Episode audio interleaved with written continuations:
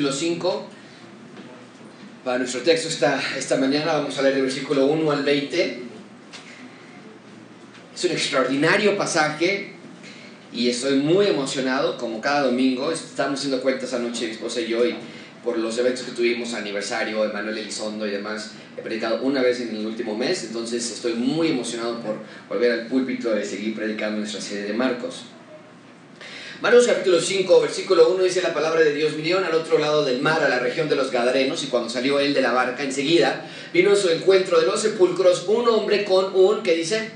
espíritu inmundo, marco en sus Biblias, que tenían su morada en los sepulcros, nadie podía atarle ni aun con cadenas, porque muchas veces había sido atado con grillos y cadenas, mas las cadenas habían sido hechas pedazos por él y desmenuzados los grillos y nadie les podía dominar, siempre de día y de noche andaba dando voces en los montes y en los sepulcros e hiriéndose con piedras. Cuando vio pues a Jesús de lejos, corrió, se arrodilló ante él y clamando a gran voz dijo, ¿qué tienes conmigo, Jesús, Hijo del Dios? Altísimo, te conjuro por Dios que no me atormentes. Porque le decía, sal de este hombre espíritu inmundo. Y le preguntó, ¿cómo te llamas? Y respondió diciendo, Legión, me llamo, porque somos muchos. Y le rogaba mucho que no le enviase fuera de aquella región. Estaba allí, cerca del monte, un gran hato de cerdos paciendo. Y le rogaron por los, todos los demonios, diciendo, envíanos a los cerdos para que entremos en ellos. Y luego Jesús les dio permiso. Y saliendo aquellos espíritus inmundos, entraron, en los cerdos, los cuales eran como dos mil, y el hato se precipitó en el mar por un despeñadero. ¿Qué dice el texto de esa, última frase? Y en el mar, ¿qué? Se ahogaron. Y los que apacentaban los cerdos huyeron y dieron aviso en la ciudad y en los campos y salieron a ver qué era aquello que había sucedido. Vienen a Jesús y ven al que había sido atormentado del demonio y que había tenido la legión sentado, vestido y en su juicio cabal y tuvieron miedo y les contaron que los que habían visto cómo le había acontecido al que había tenido el demonio y lo de los cerdos. Y comenzaban a rogarle que se fuera de sus contornos. Al entrar él en la barca, el que había sido endemoniado, le rogaba a Cristo que dejase de estar con él. Mas Jesús, que dice, sino que le dijo, vete a tu casa, a los tuyos, y cuéntales cuán grandes cosas el Señor ha hecho contigo y cómo ha tenido misericordia de ti. Y se fue y comenzó a publicar en Decápolis cuán grandes cosas había hecho Jesús con él. Y todos se maravillaban. Vamos a orar, vamos a pedir a Dios sabiduría, pero te quiero hacer una petición especial esta mañana a ti. Quiero que pidas a Dios esto. Señor, ayúdame a someterme a tu palabra. De nada sirve que vengamos y tengamos el libro de todos los libros, incomparable, con, incomparado con cualquier otro, más poderoso que ningún otro, eh, con mayor cantidad de manuscritos y copias que ningún otro libro, de nada sirve si lo leemos y pasa por alto y nos distraemos. Y en un minuto nos empezamos a distraer y pensar qué vamos a hacer mañana y el martes, ay, tengo una cita el jueves y cómo le vamos a hacer. Y de pronto ya llevas 15 minutos con, no con nosotros. Esto es la palabra de Dios. Este es el momento de someternos a la palabra de Dios. Así que yo te ruego que en este texto, y todos los textos son impresionantes, pero este texto es particularmente especial porque vamos a ver diferentes reacciones de diferentes individuos al escuchar acerca de Cristo. Quiero que te encuentres tú en cuál estás tú de esas reacciones y que te sometas a la voluntad de Dios en este texto. Vamos a orar. Señor, te damos gracias por la oportunidad que nos das de estar juntos otra vez. Señor, te pedimos que conforme nos acercamos a este texto, Señor, no nada más sea una proposición, sino que sea un momento de instrucción aplicada a nuestras vidas. Señor, que veamos la fuerza y poder de tu voz y que no la ignoremos. Ayúdanos a proclamar en nuestras comunidades, a regresar a nuestras casas y contar cuán grandes cosas tú has hecho por nosotros. Y si hay aquí alguien esta mañana que aún no es algo, yo te ruego que el Espíritu Santo obre de manera especial, le convenza y abra los ojos espirituales de poder ver quién es este tal Cristo. En nombre de Cristo Jesús te lo ponemos en tus manos. Amén. Sucede cada vez que un político viene a nuestras ciudades. Toda la ciudadanía sale a recibirlo. Generalmente el político da un discurso, hace promesas, da obsequios, se acerca a la gente, se toma fotografías, selfies con ellos, genera una expectativa con la ayuda de la ayuda prometida. Pero una de las cosas que generalmente siempre sucede al final de estos mítines es que la gente se acerca al político para hacerle saber sus más profundas necesidades. A veces lo hacen por escrito, a veces lo hacen gritando. Pero en cada ocasión la gente se acerca para hacerle saber al político que necesitan ayuda. Y en un sentido similar, el texto que estamos por estudiar esta mañana nos habla de un hombre que se acercó a Jesucristo para recibir de él lo que únicamente Cristo podía ofrecer. Había vivido eh, de esta manera por años. Había tratado de recibir ayuda, había recibido ayuda por otros, pero su condición era simplemente desesperanzadora. No había alguien que pudiera ayudarle. Y entonces tenemos a Cristo predicando el Evangelio, hablando en parábolas. Ustedes recuerdan que Cristo ahora ya habla en parábolas, pero sanando enfermos, sacando a demonios, pero casi de manera inexplicable. La nación de Israel le rechaza como Mesías. Mucha atención, la gente sí quiere los milagros, pero no quiere el Mesías de los milagros. Hay un interés por la conveniencia material y física de estar con Cristo, pero no hay un entendimiento claro de qué significa ser un discípulo de Cristo. Israel como nación pensaba que la salvación se obtendría gracias a su nacionalidad, por ser judíos, y por sus buenas obras. De hecho, ellos pensaban que nadie se podía salvar a menos que fueran judíos y que cumplieran la ley de Moisés al pie de la letra. Pero Dios nunca había dicho tal cosa. La salvación siempre se había obtenido por fe. La salvación siempre había estado disponible para toda nacionalidad, como lo estamos viendo en nuestra serie por las tardes. Por cierto, regresen a las 5 de la tarde. Tenemos una gran serie de, un gran salvador para grandes pecadores. Pero el texto que estamos por estudiar esta mañana, Cristo precisamente va a ilustrarnos que el rescate que Él ofrece se ofrece solamente para aquellas personas que deseen ser rescatadas. No importa su nacionalidad, no importa su condición social o qué tan bajo hayan caído, Cristo vino a rescatar a los perdidos. Y mucha atención con esto, amigos. En este texto Dios también nos va a ilustrar que el ciudadano verdadero del reino de Dios genuinamente tiene una vida transformada.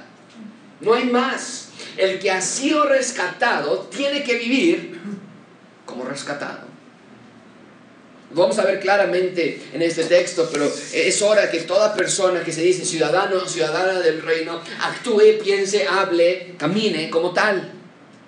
No por fuerza o obligación, sino por un amor genuino y profundo por su rescatista, por su Salvador. Ese es el punto principal de este sermón. Dios quiere que veamos en este texto que Cristo tiene el poder para liberar a personas de la opresión satánica. En este texto Dios quiere que veas quién te ha rescatado. En este texto Dios quiere que veas de quién te ha rescatado. Y quiere Dios que recuerdes cuál es tu misión y que vivas con ese propósito en mente. Así que te reto a leer este texto y encontrarte dónde estás tú. Porque en este texto vamos a ver varias diferentes reacciones al mensaje de Cristo. Algunos curiosos, algunos rechazando, algunos anunciando, algunos maravillados, algunos siguiendo a Cristo, algunos otros anunciando a Cristo. Y te pregunto en esta mañana, ¿dónde estás tú? Hoy vamos a ver cuatro puntos, libertad necesitada, libertad eh, sobre Satanás, libertad rechazada y finalmente vamos a ver libertad anunciada. Así que comencemos con nuestro primer punto, libertad necesitada. Había alguien en esta historia que necesitaba la clase de libertad que solamente Cristo podía ofrecer. ¿Quién es? Vean conmigo versículo 1. Vinieron al otro lado del mar, a la región de los que... Bien, lo primero que quiero que veamos es la región en la que estamos situados. Ustedes recuerdan que la semana pasada vimos que Cristo estaba en la barca junto con sus discípulos y que la tormenta se levantó a tal grado que los discípulos pensaron iban a morir. Cristo hizo un gran milagro allí y mostró su autoridad sobre la creación, lo vimos la semana pasada. Pero lo que quiero que vean es que Cristo ya finalmente llegó a su destino último y es un destino muy especial, pero no por las razones que tal vez tú y yo pensemos. La región a donde llegaron es una sección donde, no, anoten esto en sus Biblias, en sus notas, no hay judíos. Es una sección donde mayoritariamente había solamente gentiles. En otras palabras, Cristo fue a una sección que se le llamaba el otro lado del río Jordán. Y era una región donde nadie sabía de la ley de Moisés. Nadie sabía nada del Mesías, nadie sabía de las profecías del Antiguo Testamento. Lo traté de hacer lo más claro posible en el mapa que está en sus pantallas. Cristo fue de Capernaum, cruzó el mar, atravesó esa tormenta, se reveló a sus discípulos como, el, como autor, eh, como eh, autoridad sobre la creación y llegó finalmente a la otra parte, la región de Gadara o de los Gadarenos. Y es de mucho significado que Cristo haya decidido ir ahí. Porque justo en el pasaje que precede nuestro texto, donde estuvieron, estudiamos la semana pasada en la barca, literalmente estuvieron a punto de morir por ir hacia esta región. Entonces Cristo debió haber tenido una gran razón por querer ir a, querer ir a ese lugar. Y estamos a punto de descubrir cuál es esa razón. Pero lo que quiero que vean es que Cristo siempre tuvo en mente rescatar no nada más a judíos, sino también a gentiles. Y recuerden como nota especial, la palabra gentil no significa amable en este contexto. La palabra gentil significa todo individuo que no es judío por nacionalidad. Tú y yo en ese sentido somos gentiles. Así nos, si vas a Israel, así, así te identifican como un gentil. Pero mucha atención con esto. Si los gentiles no tenían a los profetas que les anunciaran la, llegada del Mesías, entonces estos gentiles no tenían esperanza para salvación. Por eso Cristo personalmente lleva las noticias de que el reino de Dios ha llegado, que se arrepienten y que crean en el Evangelio. Bien, entonces, tenemos a los discípulos y a Cristo desembarcando en esta región cuando de pronto nos encontramos con algo totalmente inesperado. Algo se les aparece que es no deseado, es una amarga sorpresa, es lo contrario pues totalmente a un comité de bienvenida. Vean conmigo versículo 2. Cuando salió Cristo de la barca, enseguida vino a su encuentro de los sepulcros un hombre con un espíritu que de por sí ir a regiones donde no había judíos, donde había gentiles, era algo evitado tenemos que entender para los que para los judíos su nacionalidad era un gran trofeo de orgullo. A los gentiles los tachaban de idólatras, de sucios, de impíos. Pero aquí tenemos a un grupo de judíos que voluntariamente ha llegado a esta región, o por lo menos Cristo, sus discípulos lo están siguiendo, él voluntariamente ha llegado a esta región, literalmente arriesgó su vida la noche anterior por llegar a esta región, y con lo primero que se encuentran es un hombre que tiene un espíritu inmundo. Esto quiere decir que tenía una posesión demoníaca. Las garras de Satanás lo tenían esclavizado. Y nos dice el texto que salió, está en la pantalla, salió a su encuentro de los que sepulcros. Eso es importante de subrayar. Porque alguien que tuvo contacto con los sepulcros se le consideraba sucio, se le consideraba inmundo, se le consideraba ceremonialmente manchado. La ley de Moisés era clara al respecto. Si alguien tocaba un cadáver, sea animal o, de humano, se le consideraba sucio y tenía que limpiarse ceremonialmente antes de reingresar al tejido social. Entonces este hombre sale corriendo a encontrar a Cristo con un espíritu demoníaco, ceremonialmente corrompido. Lo que menos iba a permitir un judío promedio es que esta clase de inmundicia se le acercara a él. Y sin embargo recordamos felizmente que Cristo no era un judío promedio. Él es distinto. Él es amoroso, Él es paciente.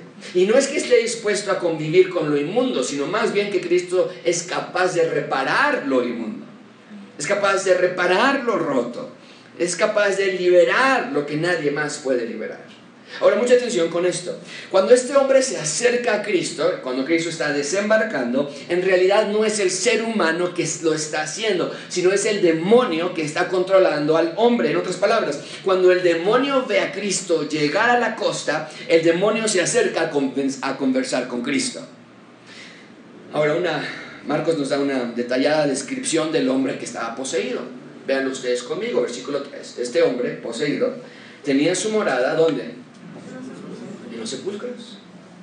Nadie podía atarle, ni aún con cadenas. Marcos dice que no nada más tuvo contacto con los sepulcros, Marcos dice que tenía su morada en los sepulcros. Este hombre no podía vivir con el resto de la sociedad.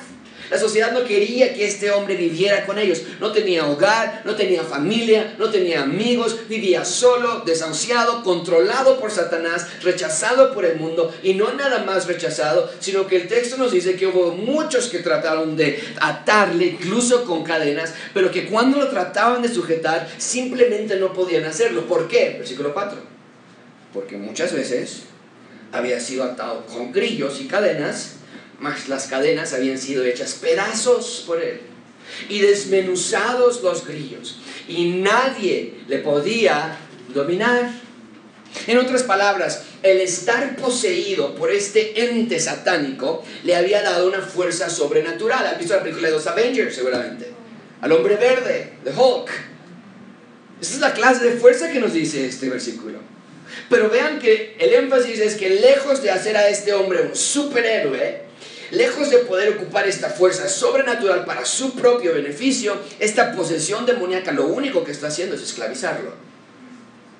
Lo habían atado, lo habían tratado de dominar, simplemente la fuerza que tenía era demasiada asustaba a las personas que iban por el camino y aunque estaba activo físicamente, realmente vivía como un muerto, vivía entre los muertos, sin esperanza, sin felicidad, sin propósito en la vida. Vivía por vivir sin saber que eso no es vivir.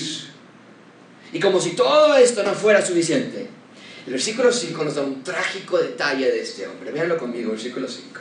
Siempre, de día y de noche, andaba dando voces en los montes y en los sepulcros y se hería con piedras. Era despreciado, rechazado, expulsado de la comunidad, pero él mismo se lastimaba. Se hería, se cortaba de día, de noche, como un muerto andando. Era, era, este ente satánico literalmente lo estaba destruyendo por dentro y por fuera. Vivía estando muerto. Vivía entre los muertos. Vivía como un muerto. Bien, tenemos entonces a un hombre que tenía una gran necesidad de libertad. Por otro lado tenemos a un hombre que tiene el poder y autoridad para liberarlo. Ven conmigo versículo 6. En segundo lugar, libertad sobre Satanás. Libertad sobre Satanás, versículo 6. Cuando vio pues a Jesús de lejos, corrió y se arrodilló ante él. Tenemos una escena increíble en este versículo. En esta porción Cristo nos va a demostrar que tiene autoridad sobre Satanás. Nos dice el texto que cuando el hombre vio a Cristo, corrió hacia Cristo y se arrodilló ante él. Recuerden, no es el hombre en sí, es el demonio que está controlando al hombre. Ahora, esto no quiere decir que el demonio creía en Cristo, pero sí quiere decir que el demonio sabía quién era él. Y eso nos debe llamar la atención a todos, amigos. Porque claramente vemos en este texto que no es suficiente saber quién es Cristo para ser salvos. Sino que para ser verdaderos ciudadanos del reino necesitamos nuestros pecados que sean perdonados, ¿no es cierto? Por lo tanto, aunque el demonio reconoce quién es Cristo, ni por un segundo tenemos la impresión de que los demonios son verdaderos ciudadanos del reino de Dios. Pero mucha atención con esto, amigos. En un sentido muy real, este hombre ni tenía manera de creer en Cristo. Estaba totalmente bajo el dominio de este demonio. Su pecado no le podían ser, ser perdonados porque estaba en total esclavitud de este demonio. Nunca pudo haberse arrepentido, nunca pudo haber creído en el Evangelio, estaba muerto literalmente, espiritualmente. Estaba sin vida, sin capacidad de entender, sin esperanza alguna. Y déjame hacer una aplicación aquí, porque así es precisamente como nos encuentra Dios en la actualidad. Escucha esto, amigo. Cada vez que alguien se acerca a Cristo, cuando tú te acercaste a Cristo, Cristo te encuentra de la misma manera que encontró a este hombre. Estamos hiriéndonos a nosotros mismos. Tal vez no físicamente, pero sí emocionalmente. Hiriéndonos unos a los otros, esposo con esposa, hijos con padres, padres con hijos, en el trabajo, hiriéndonos a nosotros con adicciones, hiriéndonos a nosotros con, eh, intentar de llenar nuestro vacío de cosas que simplemente nos hieren más. Estamos buscando, perdidos, sin dirección. O soy yo, es mi fuerza, o es, es un ente allá, o es, es, el ente de allá y eso soy yo, o, o, es solamente el ente de allá. Estamos sin dirección. No le podemos decir nada por su nombre. Vemos que hay algo allá afuera que es sobrenatural y sin embargo no sabemos quién hizo eso y, y, al mismo tiempo sabemos que hay algo espiritual dentro de nosotros, pero no le podemos decir porque no sabemos cómo se llama, no tenemos dirección, ¿ves? Estamos perdidos. Pablo lo dice así en Jesús 2.1. Él os dio vida a vosotros cuando estabais enfermos en vuestros delitos y pecados. es lo que dice la pantalla. ¿Estaban enfermos en vuestros delitos y pecados? No. ¿Cuando estaban adormecidos en vuestros delitos y pecados? No. Cuando estaban muertos. Y de nuevo lo explica así en Romanos 5.10, porque si siendo enemigos de Dios, fuimos reconciliados con Dios, ¿por medio de qué? De portarte bien. ¿Es lo que dice en la pantalla? Reconciliados con Dios por medio de echarle muchas ganas y de ser una persona buena y intentar ser, no lastimar a las personas. Y, ¿Es lo que dice? No, la única manera de reconciliación es por medio de la muerte de su Hijo. Cuando Cristo nos encuentra, nos encuentra muertos, nos encuentra desahuciados espiritualmente y sin embargo Él nos quiere rescatar y dar un nuevo propósito para nuestras vidas. Él nos quiere reconciliar con Dios por medio de su sacrificio perfecto. Pero, pero querido amigo y amiga, tenemos que dejar de actuar como este demonio que conoce acerca de Cristo, que sabe el nombre de Cristo, que se arrodilla ante Él pero que no le tiene como su Salvador. Bien, ese demonio entonces corre hacia Cristo cuando le ve llegar y le hace una pregunta. Versículo 7. Clamando a gran voz, dijo, y, esta es una gran frase, no nos podemos imaginar el sonido de una gran voz de este demonio. Definitivamente no era una voz como la mía, como un ser humano clamando a gran voz en un sentido grotesco, obscuro, satánico, dice, que tienes conmigo Jesús? Hijo del Dios Altísimo. La pregunta es simple, ¿qué tienes conmigo? ¿Por qué le haces esa pregunta? Esa es la idea. ¿Qué haces aquí? ¿Por qué vienes a mi región? ¿Qué estás haciendo en esta área? Yo tengo control de esta área, dice este demonio. Este es el punto, amigos. Este demonio creía tener el control absoluto de esta región, sin embargo, el demonio sabía que su régimen tiene una fecha de vencimiento. Porque al final del versículo 7 ese demonio le pregunta, véanlo conmigo en las pantallas, le dice, te conjuro, te ruego, te pido, por Dios, que no, ¿qué? Me atormentes. ¿Qué está pasando en este versículo? ¿Qué clase de encuentro? Los discípulos, discípulos estuvieron a punto de perder su vida, aún están respirando de lo que había pasado la noche anterior y se encuentran con este hombre pidiéndole que aún no me atormentes. Muy sencillo. Cuando el demonio ve que Cristo llega a esta área, primero el demonio reconoce la identidad de Cristo, porque le llama hijo del Dios Altísimo. Este demonio sabe quién está parado frente a él. Pero segundo este demonio, también sabe cuál es el destino final de este demonio. Sabe que al final de los tiempos Dios va a castigar a todos los demonios que se rebelaron contra Dios. Este demonio sabe que aún hay cuentas por pagar, sabe que el juicio aún está por aproximarse, la historia aún no termina, pero cuando termine, ellos, los demonios, Satanás, pierden, van a ser juzgados por Dios. Pero lo que está diciendo este demonio en este versículo es, hey, aún no llega ese día, aún no llega el juicio final. Amigos, noten por favor la cantidad de información que este demonio sabía. Sabía quién era Dios, sabía quién era Cristo, sabía del juicio final. Eh, el libro de Judas, no el que traicionó al Señor Jesucristo, sino su medio hermano. El libro de Judas habla del juicio final a los demonios caídos. Ven conmigo Judas, versículo 6 y a los ángeles que no guardaron su dignidad, sino que abandonaron su propia morada, los ha guardado bajo oscuridad, en, prisiones eternas, para el juicio del gran día. Entonces, este demonio sabía acerca de su propio destino final, pero aún con toda esta información, aún se encontraba perdido y en abierta rebeldía contra Dios. ¿Por qué? Mucha atención con esto. Porque el solo saber de Dios nunca ha salvado a nadie. Porque el saber que Dios existe nunca ha salvado a nadie. Porque el saber que hay algo allá afuera, que le podamos llamar madre tierra o la fuerza o la energía, nunca ha salvado a nadie. Solamente es por medio de la fe en un sacrificio inocente, siempre ha sido a través de que el justo muera por el culpable. En el Antiguo Testamento, por medio del sistema sacrificial. En el Nuevo Testamento, por medio del Señor Jesucristo muriendo por los pecados del culpable. Mi preocupación esta mañana es que haya personas que saben mucho, pero que con toda esta información archivada no sean salvos. Quiero que también veas de nuevo el clamor de este demonio, versículo 7. Te conjuro, por Dios, que no me atormentes. No, ¿Notas lo que le está pidiendo? No lo leamos tan rápidamente que perdemos de vista el detalle. Este demonio está pidiendo que por favor, no, no todavía, me atormentes. El punto es este, amigos. Hay tormento para todo aquel que no se arrepienta. Esto debe ser muy sobrio para nosotros. Esto debe provocar una reflexión de nuestro corazón.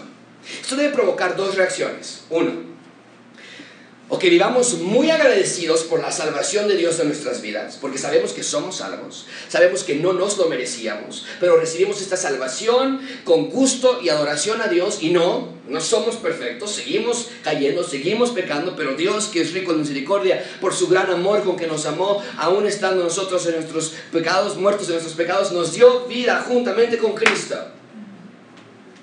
Entonces, el saber de este tormento futuro nos debe provocar vivir en agradecimiento por la salvación de Dios. Pero por otro lado, el saber de este tormento próximo debe motivarnos a arrepentirnos de nuestros pecados en caso de que no lo hayamos hecho aún. Porque si algo tenemos que aprender de las palabras que este demonio emite de su boca, es que el juicio es real, el tormento es próximo, es eterno y es justo.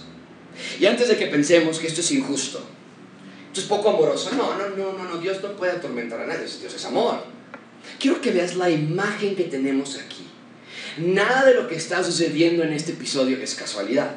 Estamos viendo aquí a un hombre sin ropa, rechazado, abandonado, destituido por la sociedad. Y Cristo está a punto de rescatarlo. Bien, ok. Pero mucha atención con esto, amigos para lograr ese rescate, en unos meses nada más después de este evento, Cristo sería sin ropa, rechazado, abandonado, destituido, colgado en una cruz y finalmente ejecutado. Todo para lograr el rescate de los ciudadanos del reino de Dios. En otras palabras, lo que está haciendo Cristo es mostrarnos la, manera en que este hombre está siendo rechazado y está totalmente eh, abandonado. Y Cristo va a tomar esto y lo va a hacer él públicamente en la cruz por amor a ti y a mí. No hay pretexto para que alguien diga que sus pecados no han sido perdonados. Porque Cristo ya hizo el sacrificio necesario y suficiente para que cualquier pecado sea perdonado en la cruz. Eso solamente nos deja ver el amor de Cristo por la humanidad.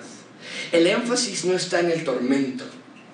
Creer en Dios porque, ay, no, igual me voy al tormento. No, no, no eso es por miedo, eso no es correcto. El énfasis no está en el tormento, el énfasis está en el rescate del tormento. Yo voy a creer al rescatista y voy a vivir amando al rescatista y voy a vivir agradando e imitando y siguiendo al rescatista. Sí, me rescató del tormento. Sí, me rescató de la separación eterna. Pero mi mayor admiración y alabanza y gloria para Él es por su rescate a mí, de haber colgado en esa cruz por mí. Bien, entonces el demonio tiene esta conversación porque Cristo está ejerciendo su autoridad sobre el mundo satánico y le está ordenando a este, a este, a este demonio que salga de este hombre. Es lo que el versículo 8 nos dice, porque le decía, sal de este hombre, espíritu inmundo. Entonces, al ordenarle esto, está esta conversación entre el demonio y Cristo. Bien, el demonio sabe quién es Cristo, ya lo dijo, hijo del Dios Altísimo. Ahora Cristo le va a preguntar, ¿quién es el demonio? Vean esta fascinante respuesta, versículo 9. Le preguntó Cristo, ¿cómo te llamas? Y respondió diciendo, ¿cómo se llama? Legión. Porque no somos uno, somos muchos. Una legión romana estaba compuesta de entre 5.000 a 6.000 soldados. Este demonio contesta que no le puedo dar su nombre. Somos muchos somos una legión. Ahora no está diciendo que tal vez haya 5.000 demonios dentro de este hombre o 6.000, puede ser, Pero lo que el texto claramente nos deja ver es que hay una cantidad inmensa de demonios poseyendo a este hombre. Este hombre está perdido, sin ayuda, ahogado totalmente bajo el poder satánico. ¿Te puedes imaginar la desesperación de este hombre, incapaz de ayudarse a sí mismo, incapaz de ser ayudado por otros y destinado a vivir desterrado en el cementerio, en los sepulcros, hasta que su cuerpo ya no resista más? Ahora, Cristo no le hace la pregunta de cómo se llama para hacerle conversación o echarle plática al demonio, sino que Dios nos hace ver el nombre de este demonio y la cantidad de demonios porque Dios quiere que veas que Cristo tiene autoridad de igual manera sobre un demonio que como miles de demonios. De nuevo, dijimos desde el principio que en este texto Dios quiere que veas, el punto de este texto es que Cristo tiene autoridad sobre los demonios. Cristo puede liberar a las personas de la opresión satánica. Porque no es nuevo, amigos. Desde Marcos capítulo 1 vimos que Cristo sacaba a demonios de las personas, pero era un demonio de la persona. En esta ocasión el reto es aún mayor. Ya no es un demonio, ahora son miles de demonios. Y la pregunta del lector es, ¿podrá Cristo también ordenar a miles de demonios salir de este hombre como cuando lo hace con uno? Eso es lo que está en, en jaque en este texto. Y sin embargo Cristo está por liberar a este hombre sin dificultad alguna. Ahora no nada más vemos que Cristo ejerce su autoridad, vemos que los demonios reconocen su autoridad. En ningún momento esto fue una lucha de poderes. A ver quién gana. Mordiéndole las uñas, a ver si gana el bien o el mal, la luz o la oscuridad. Esto no fue una lucha por el campeonato. Porque Cristo como Dios tiene autoridad absoluta. Ven con el versículo 10. Y le rogaba el demonio mucho. No tenés adverbio. Mucho. ¿Quién rogaba a quién? ¿Cristo al demonio o el demonio a Cristo? El demonio a Cristo. Esto nunca fue una, a ver quién gana. El único que está rogando aquí es el demonio y dice, le rogaba que no me saques de esta región. ¿Puedes notar quién tiene absoluta autoridad en esta escena? Esto nunca fue un reto para Cristo, sino que por lo contrario, esto es el despliegue del poder supremo de Cristo. Y es que este demonio no quiere dejar su región. Sabe que el final aún no ha llegado, sabe que el juicio último aún no va a ser ejecutado. Y entonces le pide, oye, pues no me saques de aquí todavía. Si no ha llegado mi día final, no me saques de aquí. Y hace una extraña petición. Vean conmigo, versículo 11. Estaba allí, cerca del monte, un gran hato de cerdos, paciendo. Y le rogaron todos los demonios diciendo, envíanos. ¿A dónde? A los cerdos, para que entremos en ellos. Esto es de nuevo es una indicación de que no estamos en una región judía, porque vemos que hay cerdos paciendo. La ley judía consideraba a los cerdos inmundos, no se les, no se les permitía ni tocarlos ni comerlos y mucho menos apacentarlos. Pero el punto es que estos demonios ven a estos cerdos y le piden a Cristo que les dé permiso de entrar y poseer a estos demonios, a estos cerdos. Ahora, toda esta escena no es una coincidencia, amigos. No es que Cristo iba saliendo de la barca y me encontré este demoniado. Mira, hay, hay dos mil cerdos ahí. ¡Ah! Están junto al mar. ¿Qué, qué coincidencia todo lo que sucedió. Recuerden, el texto que precede nuestro evento es que Cristo viajó toda la noche a través de una tormenta. Sus discípulos pensaron que estaban a punto de morir. Y en esa barca, Cristo se les reveló como Dios al demostrarles: hey, yo tengo autoridad sobre la creación. Y los discípulos al final, ¿recuerdas lo que dijeron? ¿Quién es este hombre que aún el viento y el mar le ¿qué? obedecen. Y el hecho que este evento haya ocurrido inmediatamente después de él de la barca, quiere decir que Cristo está tratando de unir estos dos eventos y hacerles entender a sus discípulos quién es Él realmente, Señor sobre la creación, Señor sobre la maldad, sobre Satanás. ¿Sabes una cosa? En este evento Cristo va a darnos una probadita de cómo va a culminar su reino. Porque aunque aparentemente los demonios obtienen lo que pidieron, en realidad lo único que está haciendo Cristo es llevarlos hacia su propia extinción. Ve con tus propios ojos lo que sucede en el versículo 13. Luego Jesús les dio permiso como Señor, como Rey. Y saliendo aquellos espíritus inmundos, entraron en los cerdos, los cuales eran como cuántos? Y el hato se precipitó en el mar por un despeñadero y en el mar, ¿qué pasó en el mar? Mucha atención con esto. Esto no es una simple historia de liberación demoníaca, que de por sí una liberación es de gran maravilla. Pero aquí tenemos algo mucho más profundo. Este evento está rodeado del poder de Cristo. La semana pasada vimos cómo es que Cristo cayó la tormenta con solo el poder de su voz y en este evento también con solo la autoridad de su voz, los demonios obedecen instantáneamente para salir y poseer los cerdos que estaban cerca. Pero no es que se salieron con la suya los demonios. No es que los demonios negociaron con Cristo y, oye, mira, ni ganas tú, ni gano yo, y los dos salimos contentos y no pasa nada. Sino que Cristo lo permite para ilustrar qué les habría de pasar o qué les hará de pasar en el juicio final cuando la muerte, Satanás y sus demonios sean también echados a otro cuerpo de agua, un lago de fuego, dice Cristo. Esa es la idea, amigos. Y les voy a poner el versículo en la pantalla en este minuto, pero esta es la idea. De la misma manera que estos demonios fueron lanzados y cayeron al mar y ahí se ahogaron, nos está dando la ilustración de cómo en el futuro Satanás y sus demonios van a ser también lanzados a otro lago. Vean conmigo lo que dice Apocalipsis 20:10. Y el diablo que los engañaba fue que lanzado es la misma historia. Se conecta una con otra. Lo que Cristo hizo no nada más fue negociar con los demonios. Lo que Cristo hizo es ilustrarnos el final de los demonios, cómo será en el futuro. Van a ser lanzados al agua de fuego y azufre, donde estaban la bestia y el falso profeta. ¿Y serán qué? Atormentados.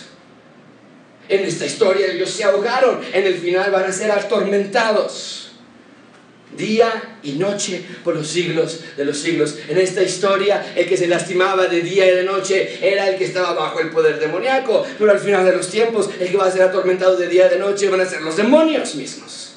¿Ves? Cómo todo se conecta uno con otro. Entonces, solamente te puedes eh, imaginar la clara demostración que Cristo les dio ese día, para que la gente viera anticipadamente ese es el final de los enemigos de Cristo. En el fondo del mar. En el fondo del lago de fuego. En otras palabras, Cristo les está enseñando a sus discípulos, hey, yo venzo, yo tengo autoridad sobre la creación, yo tengo autoridad sobre los demonios y por lo tanto yo tengo autoridad para que ustedes me tengan fe en mí, vengan, pongan su fe en mí, estoy por dar mi cuerpo como sacrificio por ustedes, yo soy el Cordero Perfecto que quita el pecado del mundo. ¿Te puedes dar cuenta qué clase de Mesías es Jesucristo? Esto no nada más fue un buen maestro. Esto no nada más fue un rol modelo de paz civilizada y de armonía social. Este es el todopoderoso y al mismo tiempo amoroso. Este es el que tiene toda autoridad por el poder de su voz y al mismo tiempo pacientemente, con voz de amor, te está diciendo, ven a mí, ven a mí. ¿Te das cuenta entonces qué clase de necedad de nuestra parte cuando no atendemos su llamado? ¿Te das cuenta lo serio que es ignorar su voz? Esto no es un juego, esto no es una invitación, esto no es una sugerencia. Hay una iglesia aquí en cerquita de nosotros en la esquina y su eslogan es, ven y experimenta a Jesús. Experimenta a Jesús. ¿Qué? ¿Estás bromeando? Nosotros no experimentamos con el Rey de Reyes, nosotros nos sometemos al Rey de Reyes. El Rey de Reyes no es para probarlo, este es el mismo Dios que hizo los cielos y la tierra, el mismo Dios que calmó la tormenta, el mismo Dios que sacó a este demonio de ese hombre, a esta legión de este hombre, el mismo Dios que permitió que estos demonios fueran destruidos en el fondo del mar, es el Dios que hoy te está extendiendo su llamado a ti, así que no le ignores ya más. Y yo no sé en qué área estás batallando esta mañana, yo no sé cómo el Espíritu de Dios está trabajando en tu corazón en este preciso momento, pero cualquiera que sea el llamado que Dios te está dando hoy, te ruego que lo obedezcas. Bien, ahí tenemos libertad sobre Satanás. Cristo liberó a este hombre de la opresión satánica.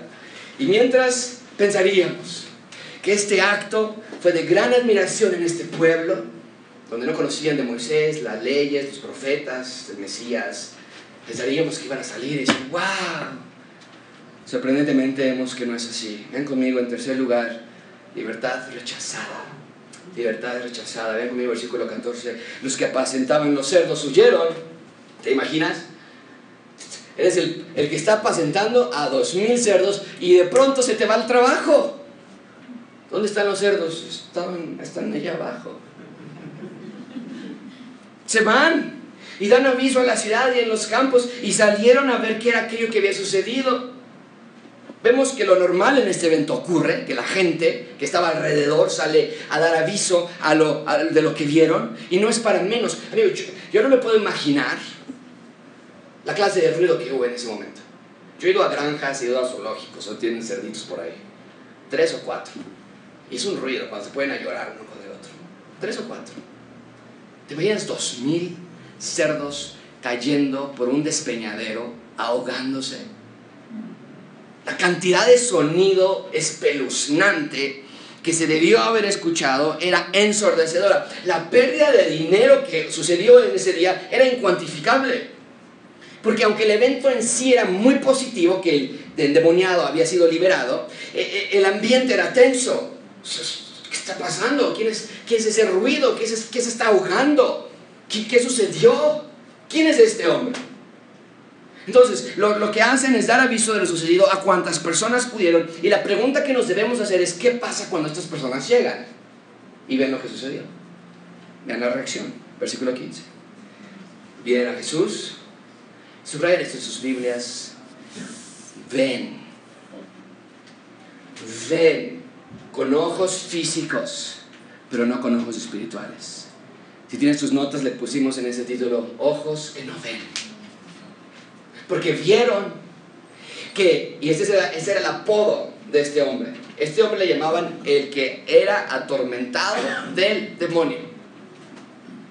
Encontraron al que era atormentado del demonio y, lo, y, que había tenido toda la legión y estaba sentado, vestido, y en su juicio cabal. Esto es increíble.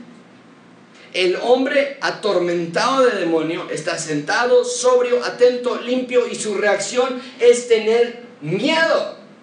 Que por cierto es la misma reacción que los discípulos tuvieron la semana pasada. Tuvieron gran temor. Eh, eh, ¿Por qué? Ese es el punto amigos. Porque el poder de Cristo es extraordinariamente más grande de lo que podemos imaginarnos. En un sentido, causa temor. Porque el ser humano no está diseñado para observar tal magnitud de fuerza. En el Antiguo Testamento, el pueblo de Israel le pidió a Moisés que Dios ya no hablara frente a ellos. Decía Moisés, por favor, que Dios te hable a ti tú nos pases el mensaje, pero que no nos hable Dios, porque cuando hablaba Dios era un sonido de trueno, de estruendo, era demasiado para el oído físico. Y vemos a Cristo aquí desplegar la misma clase de poder y en ambas ocasiones, en la semana pasada y hoy, la reacción es la misma. Hay temor, hay incertidumbre, hay confusión. Sin embargo, hay una diferencia abismal entre el temor de esta gente y el temor de los discípulos. ¿Sabes cuál es? Muy simple que los discípulos tenían oídos para oír a Cristo, mientras que la gente de este pueblo no quería oírle. Ven conmigo, versículo 17, 16. Les contaron lo que lo habían visto, los que lo habían visto, habían visto el evento, les contaron cómo le había acontecido al que había tenido el demonio y contaron lo de los cerdos. ¿A qué se refiere esa frase con lo de los cerdos? ¿Qué evento están contándole? Cuando se cayeron del despeñadero y se y entonces, cuando la gente les dijo que hizo qué, que el endemoniado qué, que los cerdos dónde, que la reacción de ellos fue pedirle a Cristo fuertemente, consistentemente, que se fuera de allí. La gente de este pueblo no quería nada con Cristo. Era demasiado para ellos. Veían a Cristo como un intruso en sus vidas. ¿No te ha pasado eso? dices, ay, ¿para qué, ¿para qué vamos a la iglesia? Eh, eh, ¿qué, tiene que ver eso? ¿Qué, es eso de Dios? Y, yo, el, texto aquí, la idea es que ellos preferían vivir con el endemoniado en su ciudad que tener a Cristo en sus contornos. E, era como si dijeran, hey, ya nos acostumbramos. Pues ese loquito de ahí, ya ni le hacemos caso, ya ni nos da miedo. Ya nos, ya nos aprendimos los atajos para que no lo veamos. Ya no lo sabemos. Estaban acostumbrados a vivir con esa clase de mortandad y con esa clase de influencia satánica y preferían, preferían eso que tener al Mesías con ellos. Amigos, Cristo representaba la ruptura de su rutina. Ese día ellos no habían pedido que Cristo llegara. Ese día ellos no habían pedido su ayuda. Ese día ellos no habían pedido un rescate y ellos decían, estamos bien con su trabajo, en su escuela, con sus maestrías, con sus amigos, con sus préstamos, con sus problemas, con sus vacíos, con sus dudas, con sus ideologías, con sus teorías. Ellos creían estar bien. El que sobraba en esa ciudad no era el endemoniado loco que nadie podía atar. El que sobraba en esa ciudad era Cristo. Lo veían como un extranjero y literalmente lo echan fuera de sus contornos. Pero no podemos ser muy duros con ellos. Nosotros hacemos lo mismo. En mi familia, en mi trabajo, en mi cuerpo, en mi relación con mi esposa o esposo o novio o novia, con mis hijos, con mi dinero, con mi tiempo, con mis semanas, con mi futuro y con mi presente. Muchas veces el que sale sobrando siempre es Cristo. Y aunque tal vez no lo echemos fuera físicamente, sí lo hacemos espiritualmente. Y es hora de que escuches de nuevo lo que Pablo nos dice en 2 Tesalonicenses 5:19, ya no apaguen al espíritu. Sino escuchen su voz, es la idea. Ten un corazón abierto a la palabra de Cristo. Escucha su voz de autoridad, pero no es que te esté hablando autoritariamente, sino que te habla con autoridad, pero con y en amor. Amigo, observa por favor el poder de Cristo, observa el poder de su voz y atiende su llamado. Los que se están enfriando esta mañana, acérquense al calor de su palabra. Los que tienen dudas esta mañana, acérquense a la autoridad de su palabra. Los que necesitan amor, acérquense a la palabra que conforta. Pero por nada en el mundo salgas esta mañana ignorando la poderosa voz del Señor Jesucristo. No lo hagas. No seas como la gente de este pueblo, que ve a Cristo como un misterioso mago como un místico extranjero, poderoso pero no deseado, interesante pero no querido, bueno pero no necesario. Porque este Cristo no es un Cristo pequeño, este Cristo es Dios, el creador de los cielos y de la tierra. Bien, ahí tenemos libertad rechazada. Esta gente no quiere nada que ver con Cristo. En último lugar, vean conmigo libertad anunciada. Antes de que pensamos, ah, pobrecito Cristo. Pobrecito, no lo dejaron entrar ahí antes de que pensamos eso, veámoslo cómo termina esta historia. Versículo 18, al entrar él en la barca, el que había estado endemoniado, le rogaba que le, dejase, que le dejase estar con él. Contrario a la reacción del pueblo, este hombre ruega a Cristo, por favor, permíteme seguirte. Permíteme regresar a Capernaum contigo y ser un discípulo tuyo. ¿Por qué las reacciones de este hombre y la del pueblo son tan distintas. Muy simple. Este hombre había sido rescatado por Cristo, mientras que el pueblo no quería rescate alguno. literalmente prefirieron quedarse solos y con sus demonios que tener al Hijo de Dios en sus alrededores. Pero ni por un minuto pienses que lo que hizo este hombre es extraordinario. ¡Wow! Querer seguir a Cristo y dejar todo por Él. ¿O no? Al contrario, el querer estar con su Salvador, el querer escucharle más, el querer conocerlo más y obedecerle y seguirle, es la reacción más natural de cualquier persona que ha sido rescatada. Más bien es anormal que alguien se diga rescatado por Cristo, pero que no quiera pasar tiempo con Él. Más bien es atípico que alguien se diga cristiano, pero que no siga a Cristo. Y no estoy hablando de seguirle perfectamente, eso nadie lo puede hacer, sino que estoy hablando del deseo de tu corazón de estar con Cristo y creer más y crecer más en Él. Ahora, ¿qué es lo que Cristo responde a esta petición que nos parecería a ti y a mí muy oportuna? Va conmigo, versículo 19. Mas Jesús no se lo permitió. ¿Qué? Espera, espera, ¿pero por, ¿por qué? No se lo permitió, sino que le dijo, regresa a casa, de ahí el título del sermón. Vete a tu casa, vete con tu familia y cuéntales cuán grandes cosas el Señor ha hecho contigo y cómo ha tenido misericordia de ti. Mucha atención con esto, Dios. El pueblo ya había en el versículo 16 anunciado lo que Cristo había hecho con los cerdos y habían visto al enfermo y todo eso. El pueblo ya lo había anunciado, pero aquí Cristo le da a este hombre una orden mucho más profunda que solamente anunciar. Aquí Cristo le pide que vaya a contar cuán grandes cosas el Señor ha hecho con él. Ahí está la diferencia entre uno y el otro. Él había recibido algo, para él era personal, era individual, era allegado, era cercano a él. El pueblo no podía contar, el pueblo podía contar acerca de la historia de Cristo. Podía contar el relato narrativo de lo que había sucedido ese día. Pero solamente el hombre podía contar lo que Cristo había hecho con él, personalmente. Y esta es una diferencia monumental. Contar acerca de Dios es muy diferente a hablar de tu Dios. Y querido amigo y amiga, la única manera en la que esto se puede volver personal, ha llegado a ti, verdadero a ti. ¿Quieres saber cómo? Escucha su palabra durante la semana. Tal vez esperabas un atajo más. No, pastor, eso no, eso no nos funciona. Eso es muy complicado. ¿Cómo podemos hacerle de otra manera que fuera más rápido? ¿O no? Porque desde el principio en Génesis 1, Cristo, Dios, habló y las cosas fueron hechas. Hoy Dios nos sigue hablando a través de su palabra para que haya una transformación interna. Dios siempre ha operado bajo la poderosa voz que Él tiene. Entonces escucha sus palabras con tus propios ojos, ve, pero no de manera superficial como lo hicieron ellos, ve las maravillas que Dios tiene registradas en las escrituras. ¿Cómo termina esta historia? Eh? Conmigo, versículo 20. Se fue, obedeció a su Señor y comenzó a, voy a cambiarle esa palabra, dice publicar, pero la voy a cambiar por la siguiente palabra.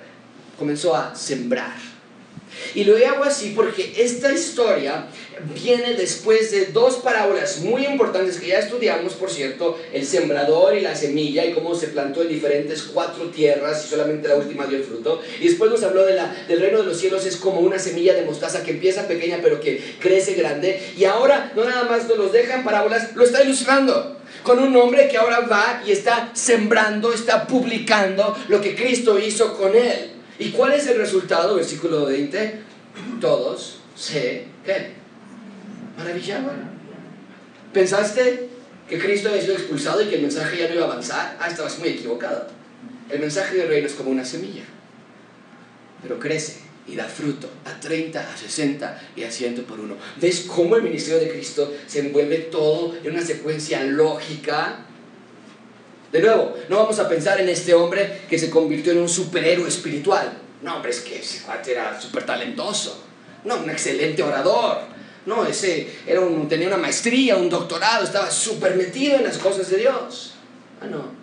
Este hombre era un común y corriente individuo que se convirtió en un ciudadano del reino de Dios, que su labor la hizo de ir y contar a las personas lo que Cristo había hecho por él. Simple y sencillamente.